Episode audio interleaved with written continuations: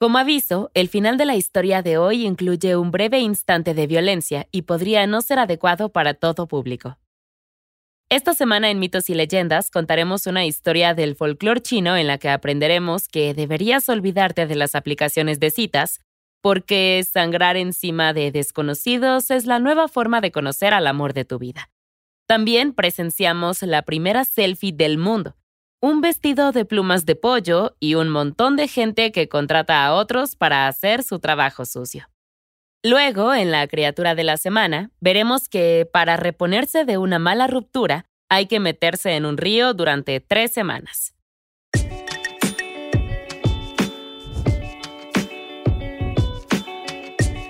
Esto es Mitos y Leyendas. Imagina esto.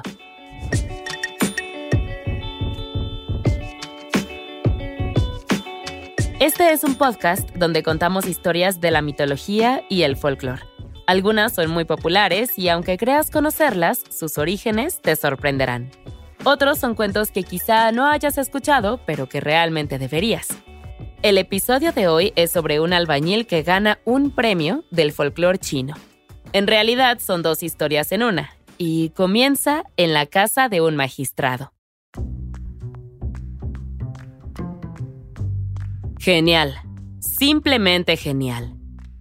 El tejado había empezado a gotear de nuevo, y a pesar de que el magistrado no era bueno con los trabajos manuales, se subió para echar un vistazo. Efectivamente, varias tejas estaban rotas. Bueno, al menos tenía a un albañil dentro de sus contactos. Solo que su hombre habitual estaba reservado para los próximos cinco meses, por lo que había recurrido a otra persona en un apuro. ¿Y quién lo diría? Llegó enseguida. El albañil era un hombre joven, con muy buenas reseñas, le aseguró al magistrado, y llegó con herramientas en mano. Se puso a trabajar de inmediato, subiendo una escalera con facilidad. Cuando el magistrado se cercioró de que el albañil había empezado bien, volvió a trabajar a su casa. Como el trabajo en el tejado suele ser ruidoso, la hija del magistrado decidió salir a observar al albañil. Su doncella sacó un taburete y un paraguas y juntas pasaron la tarde afuera. Era la Edad Media. No había mucho más que hacer. La atención hizo que el albañil fuera más rápido y fluido que de costumbre, y más de una vez el joven robó una mirada a la hija del magistrado. Sus ojos brillantes, su... ¡Wow! Estaba enamorado. Simple y sencillamente. Amor a primera vista porque esa era definitivamente la mejor y única manera de encontrar un alma gemela. No es necesario hablar con la persona, ni saber nada sobre ella tampoco. Una mirada garantiza amor eterno. El problema era que el albañil estaba en el techo y la encantadora dama estaba en el suelo. En poco tiempo, el tejado del magistrado estaría reparado. Su trabajo habría terminado y su oportunidad de confesar su profundo amor por una chica con la que nunca había hablado, desaparecida. ¿Por qué era tan competente y bueno en su trabajo? Entonces miró el montón de baldosas rotas que iba a bajar por la escalera de forma segura y que no iba a tirar al jardín cuando terminara. Se le ocurrió una idea. Una idea que todos los departamentos de recursos humanos rechazarían. ¡Oh, no! gritó desde la azotea. Me he cortado el dedo con una baldosa suelta y definitivamente no es solo una herida superficial. El albañil se atrevió a cerrar uno de sus ojos y asomarse al borde del tejado. Ella seguía sentada charlando con sus amigas. Hmm, tal vez ella no lo había escuchado desde muy abajo. Ok, ¿qué hacer? ¿Qué hacer? En el suelo, la hija del magistrado, que, como todos los demás en esta historia, no tenía un nombre propio, hablaba en voz baja con su doncella. No vio al albañil en el tejado, agitando vigorosamente su mano sangrante. De repente, la hija del magistrado sintió una gota de precipitación del cielo. Sin embargo, no era lluvia, era sangre. Todos los ojos miraron al techo, hacia el dedo ensangrentado del albañil. Rápido, necesito un paño y mi kit de costura gritó la hija. Aquel joven necesitaba asistencia médica inmediatamente. Con gran destreza, el albañil bajó la escalera con una sola mano y se arrodilló junto al reciente e inmediato amor de su vida. Ella cosió, secó y vendó la herida del albañil, y mientras ella trabajaba, él soñaba con su futura vida en común. ¿Cómo podía la hija del magistrado no corresponderle después de una hazaña como esta? Manténlo limpio y revisa la herida una vez al día, le indicó la hija, despidiéndose del trabajador. Sonrió durante todo el camino a casa. Sin embargo, cuando llegó a la casa, ya no se sentía tan bien. No, no era su dedo, era su corazón. O tal vez su espalda, o sus brazos. Era difícil de decir. Solo necesito acostarme, le dijo a su preocupada madre. Durante varios días permaneció acurrucado en la cama, cada día peor. Estoy muy preocupada por ti, le dijo su madre después de varios días. ¿No puedes decirme qué te pasa? El masón podría, por supuesto. Pero tienes que prometerme que harás lo que te voy a pedir. Entonces te diré lo que está mal. ¡Qué ridículo! Dime primero lo que está mal. Entonces podemos ver qué hacemos. Vamos, sal de ahí. No puedo, mamá. No puedo. Tienes que prometerlo primero. O si no, probablemente acabaré muriendo. Con las manos en alto, la madre se rindió y prometió cumplir con cualquier petición misteriosa que el chico estuviera a punto de decir. ¿Eso es todo? ¿Esa es la cosa? Ah, por el amor de Dios. Sí, el albañil se había enamorado de la hija del magistrado. No, mamá, has olvidado un detalle. Bien, te has enamorado a primera vista de la hija del magistrado y si no te casas con ella te vas a morir. ¿He oído bien? Su hijo asintió, apretando una manta contra su pecho. La gente muere de corazones rotos, mamá. No es solo una cosa de cuentos de hadas y películas románticas decepcionantes. La madre parecía confundida. ¿Se supone que eso es gracioso? El albañil se sentó en la cama y agitó una mano. Había más. Había ideado un plan para hacer que todo sucediera y, bueno, implicaba a su madre. ¡Abran la puerta! dijo la madre golpeando con fuerza la madera. El ruido rebotó en la fachada de la casa y más de una ventana del segundo piso se cerró de golpe. Pero nadie abrió la puerta y la mujer siguió golpeando. De hecho, durante días y días fue a la casa del magistrado y montó su espectáculo pidiendo que alguien abriera la puerta. Tal y como esperaba el albañil, alguien acabó mordiendo el anzuelo para acallar el molesto golpeteo. La madre se apresuró a explicar que tenía que hablar con el magistrado directamente sobre un asunto importante. El encargado de la puerta la detuvo allí mismo, explicando que era necesario concertar citas y que no había forma de que la mujer lograra una reunión en persona. Golpe, golpe, golpe. Bien, bien. ¡Oh, Dios mío! Deja de golpear la puerta, ¿quieres? Entra. Vamos, rápido. Ahora, un mensaje de nuestro patrocinador Feather Help. Si te ha pasado como a mí que la vida moderna te llena de factores estresantes, no dejes que se acumulen las situaciones, porque dejarlo pasar sin hacer nada al respecto puede afectar a largo plazo, incluso físicamente. Yo tuve enfermedades a causa de la ansiedad. Comencé a ir a terapia al primer año de pandemia, porque toda la situación me rebasaba. Y de verdad me ayudó mucho hablar con un profesional, porque hay situaciones que no se resuelven platicando con amigos o familiares ir a terapia de verdad que me ha ayudado a mantener mi mente saludable y a estar más tranquila. Y sin lugar a duda, mi salud en general ha mejorado. Como sé que puede ser un poco cara la terapia convencional, te recomiendo una opción que es mucho más barata. Se trata de la terapia en línea de Feather Help, que ofrece sesiones de terapia por video, teléfono e incluso por chat en vivo. Otra gran ventaja es que te asignan un terapeuta en menos de 48 horas, lo cual es maravilloso porque yo me tardé una semana en encontrar terapeuta y cuatro días más en que me diera cita. A todos los escuchas de mitos y leyendas que estén interesados en esta terapia a distancia, les tenemos una buena noticia, ya que recibirán un 10% de descuento en su primer mes, ingresando a featherhelp.com diagonal mitos. Es feather, h e l diagonal mitos. Después de lo que pareció una hora, el magistrado entró en la sala luciendo una túnica fluida. La madre del albañil no perdió el tiempo y contó todo sobre su hijo. Ya saben, el que se lesionó en el tejado del magistrado pero no presentó una reclamación de indemnización por accidente laboral, que era su hijo y que se había enamorado de la encantadora hija del magistrado.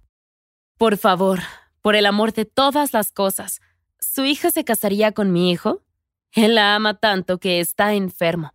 Temporalmente, por supuesto. Viene de muy buenos genes. Solo dice que se está muriendo de un corazón roto. ¿Eso es algo real, sabe? interrumpió el magistrado. La madre levantó las palmas de las manos. Lo sabía, lo sabía. El magistrado exhaló. Se sentó y apoyó la barbilla en el puño. Bueno, esto era ciertamente un giro interesante de los acontecimientos. La hija del magistrado había mencionado algo acerca de atar el dedo de un lindo albañil el otro día sin ninguna formación médica previa. Tal vez podrían salir primero y ver cómo les iba. Se volvió hacia la agotada madre con una sonrisa. Esto es lo que haremos. Me parece bien, siempre que ambas partes estén de acuerdo. Y también con tres condiciones. Bueno, cuatro. Primero, la madre nunca debería volver a tocar una puerta. Hecho. Aquello les había molestado durante días. ¿Por qué no la había arrestado para que cesara? ¿Qué es lo siguiente? preguntó la mujer. Pues bien, el magistrado buscaba tres cosas del muchacho. Una perla de la boca de un dragón, el caparazón del espíritu de una tortuga y un león de pelo dorado. La madre lo pensó. Había hecho su parte. Ahora era la oportunidad de su hijo de hacer lo imposible. Aunque, ¿no tienen todos los leones pelo dorado? Um, ¿Hola? ¿El Rey León de 1994? ¿El León Malvado? No todos los leones tienen el pelo dorado, corrigió el magistrado. Oh, Dios mío. ¿Y no te atormentas, Car? continuó. Bueno, ¿tenemos un trato? Aquel día el camino a casa fue mucho más largo, y cuando la madre cruzó el umbral de su casa, se sintió derrotada. Pero, por supuesto, el albañil no se dio cuenta porque seguía en la cama. Oye, Ma, ¿has contactado al magistrado? Ma, el magistrado, ¿lo has contactado? Ella estaba en la habitación de al lado y a él le daba pereza levantarse, así que no sabía qué hacía ella allí. Apareció en la puerta con los ojos abatidos. Hmm, eso no tenía buena pinta. Había hablado con él, pero las perspectivas eran sombrías en el mejor de los casos. Se requerían tres condiciones y serían imposibles de conseguir. ¿Una perla en la boca de un dragón? ¿Quién sabía siquiera dónde vivían los dragones hoy en día? ¿Y el caparazón del espíritu de una tortuga? Eso era simplemente confuso. Luego, por supuesto, estaba la parte del león de pelo dorado que... Ya sabes, ni siquiera la hagas empezar porque hoy ya había sido bastante largo. Hice lo que pude, hijo, dijo y comenzó a alejarse. Detrás de ella, un revuelo de sábanas y un fuerte golpe la hicieron detenerse. Su hijo había saltado de la cama, milagrosamente curado, y gritaba algo descabellado como que ninguna de esas cosas era un problema. Incrédula, la madre observó cómo su hijo se pavoneaba por la puerta principal para recoger los objetos necesarios para el magistrado. No sabía exactamente dónde los iba a encontrar, pero tenía una idea general, y partió hacia el oeste con confianza.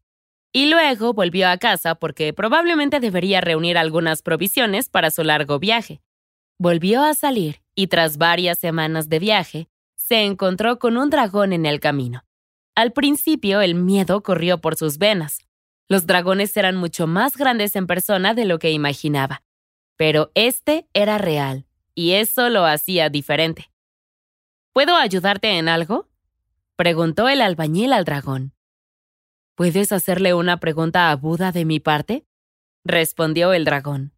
La pareja continuó haciéndose preguntas, porque al parecer eso hacen los dragones. Espera, ¿Buda? ¿Oeste? ¿Estoy en un viaje al oeste? ¿Cuándo llegará mi mono compañero de aventuras? El dragón se encogió de hombros. Eso no le correspondía a él, ya que el albañil estaba en un viaje hacia el oeste y probablemente se encontraría con Buda. ¿No es súper peligroso este viaje? interrumpió el albañil. Sí, y tú estás hablando literalmente con un dragón. Por favor, concéntrate, redirigió el dragón. En cualquier caso, resultó que el dragón, como la mayoría de los monstruos en el camino hacia el oeste, tenía un problema con Buda y los cielos. Verás, el dragón había pasado los últimos mil años tratando de perfeccionarse moralmente, y después de todo ese tiempo todavía no se le permitía entrar en el cielo. Quiero ir allí, ¿sabes? ¿Podrías preguntarle a Buda por qué no se me permite entrar?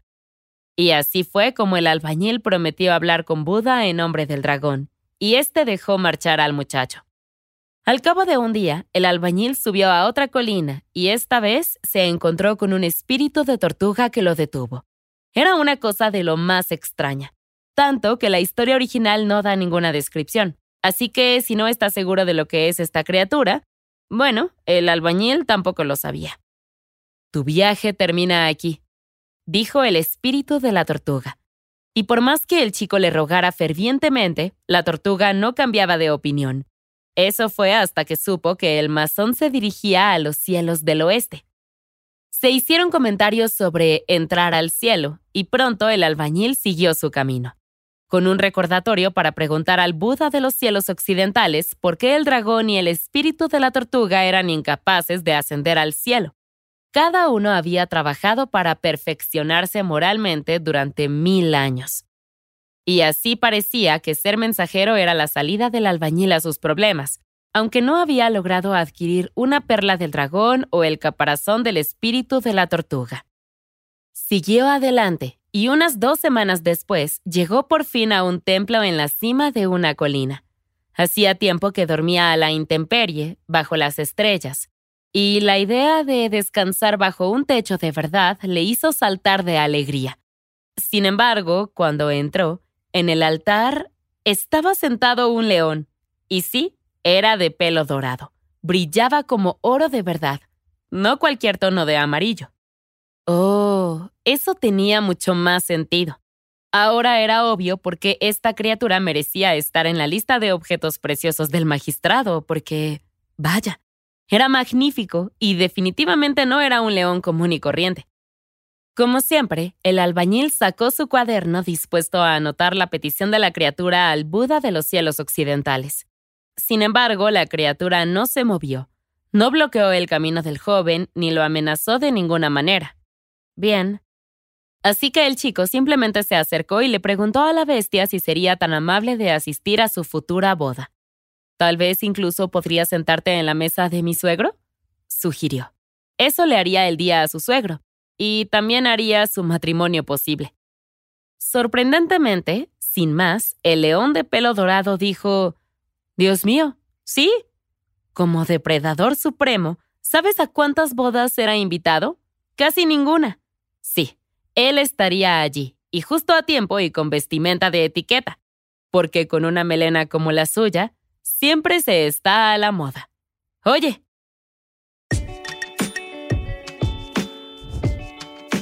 Y hasta aquí hacemos una pausa. No te pierdas la segunda parte de esta historia en nuestra siguiente entrega. Mitos y Leyendas es un podcast de los creadores de Mitos y Leyendas y Sonoro. Todas las historias y los episodios se basan en la exitosa franquicia de podcast Myths and Legends de Jason y Carissa Weiser. Nuestro tema principal es de la banda Broke for Free y la música de la criatura de la semana es de Steve Combs. Existen enlaces a más música en las notas del podcast. La producción corre a cargo de Alex González, Mitzi Hernández, Esteban Hernández Tamés e Israel Pérez, con el ensamblaje de Ricardo Castañeda para Sonoro Media. Yo soy Vale Estrada y también me hago cargo de la adaptación al español. Muchas gracias por escucharnos y nos encontramos hasta la próxima.